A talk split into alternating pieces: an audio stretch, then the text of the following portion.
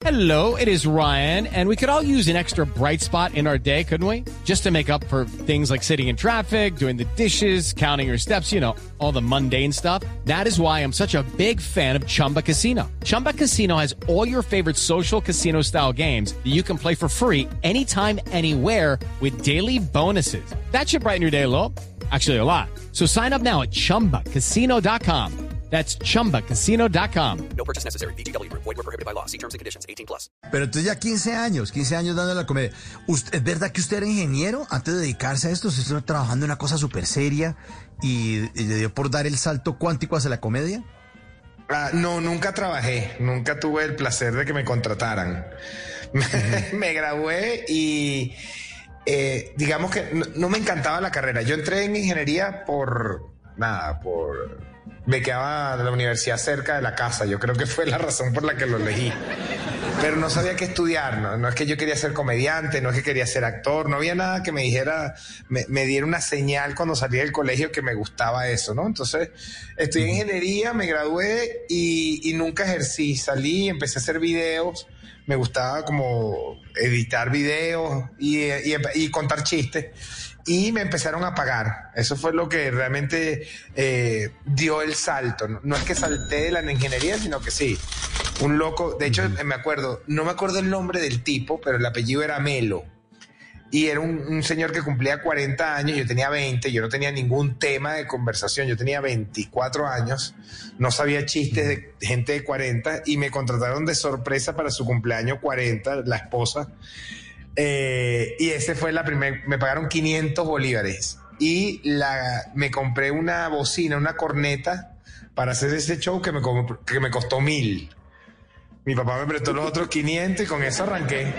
Y cargaba, me fui en flu como Seinfeld, porque digamos que no había mucha referencia, ¿no? De, de cómo... Sí, no, yo no tenía ninguna referencia, sino Seinfeld, entonces me fui en flu cargando una corneta por unas esquinas, una corneta gigantesca, llegué todo sudado, la puse delante de la gente, empecé a contar los chistes. Parlante. Eh, Sí, un parlante, eso. Y, Sí. y funcionó bien, o sea, más o menos, tendría que decir. Ese primero funcionó más o menos, ese primer show pagado. Y a partir de ahí me dediqué, si, si un show más o menos me lo pagaron, cuando sea bueno me pagarán.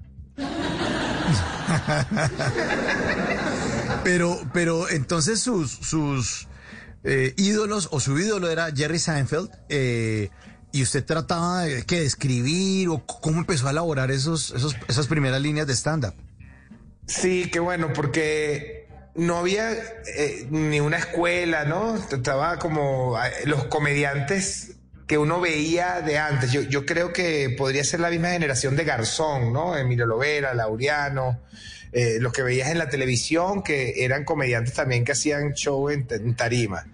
Entonces, sí, yo Seinfeld lo veía y trataba como de escribir similar y me compré un libro por Amazon que ya había un P.O. Box que llegaba a Venezuela, mi papá tenía un P.O. Box que, que podía recibir cosas del tamaño de un libro y me compré uno que se llama Comedy Bible de Judy Carter que te va como paso a paso llevando cómo escribir un chiste y así fue que empecé empecé como escribiendo a partir de, de esas fórmulas que ella daba y después sí tuve la suerte de que un par de, de profesores en, en Venezuela dieron un curso, y más, más que profesores maestros, ¿no? Había un escritor de un programa de televisión de La Rochela, súper famoso, que dio un Radio curso... Rochela. y- Radio Rochela, sí. Sergio Yablón, que ahorita escribe todos los programas de, de Telemundo, de, de todo esto, los Grammy, por ejemplo, los escribe él.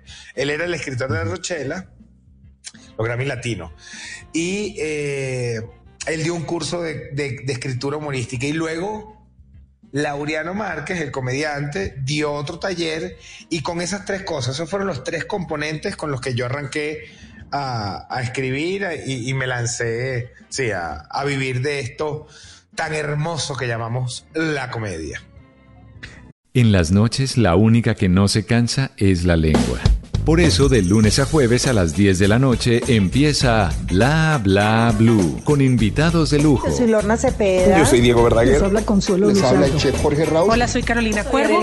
la reina de la música popular. Yo soy Adriana Lucía. Yo soy Tato Devia. Blue, vamos a estar entonces el pote y el Con petaco. buena música, con historias que merecen ser contadas, con expertos en esos temas que desde nuestra casa tanto nos inquietan y con las llamadas de los oyentes que quieran hacer parte de este espacio de conversaciones para gente despierta. Bla bla blue. De 10 de la noche a 1 de la mañana. Bla bla blue. Porque ahora te escuchamos en la radio.